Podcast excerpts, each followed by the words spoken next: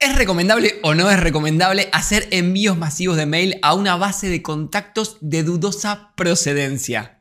Por ejemplo, viene un amigo y nos dice, ¿sabes que conseguí una base de contactos de 10.000 correos que son más o menos de tu industria? Entonces si querés te los presto para que hagas un envío y puedas venderle tus productos. ¿Es recomendable hacerlo? ¿Qué cosas deberíamos tener en cuenta?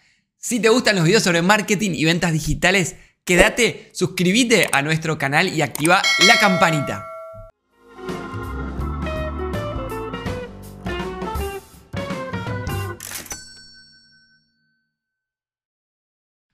Lo primero que tenemos que tener en cuenta es que todas las herramientas o cualquiera de las herramientas que utilicemos para hacer envíos de email marketing están pensadas para comunicarse con nuestra base de clientes, no para enviar spam. Entonces, ¿cuándo es spam y cuándo no es spam?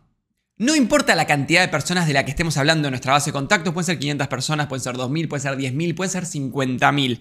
Siempre y cuando sean clientes de ustedes o potenciales clientes, o sea, personas que alguna vez les pidieron una propuesta comercial, o personas que se hayan anotado voluntariamente en su newsletter, estaremos haciendo las cosas bien. Eso no es spam, porque le estamos enviando información a gente que lo ha solicitado.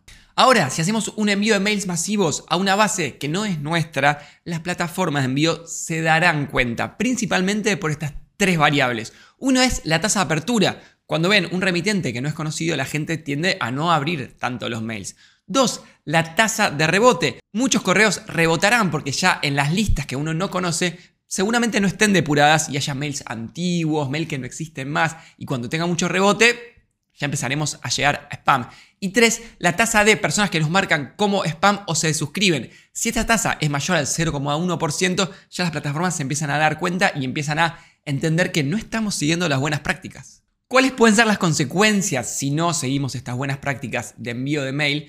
Que nuestra casilla de correos quede marcada como spam y quedemos en listas negras. Y ahí el tema no es que solamente, por ejemplo, mi correo es felipe.clienti.co. No es que felipe.clienti.co quedará marcado como spam, sino que todo el dominio clienti.co. Entonces todos los mails de nuestra empresa corren riesgo de quedar en listas negras y no podremos enviar mails a proveedores, a clientes. Sería un problema muy grande. Ahora, ¿qué hacemos en el caso de que, por ejemplo, viene nuestro encargado de marketing y nos dice, Encontré una base de 5.000 clientes que son nuestros, pero está bastante vieja. Yo no sé si está actualizada o no. ¿Qué hacemos? ¿Le podemos enviar o no les podemos enviar?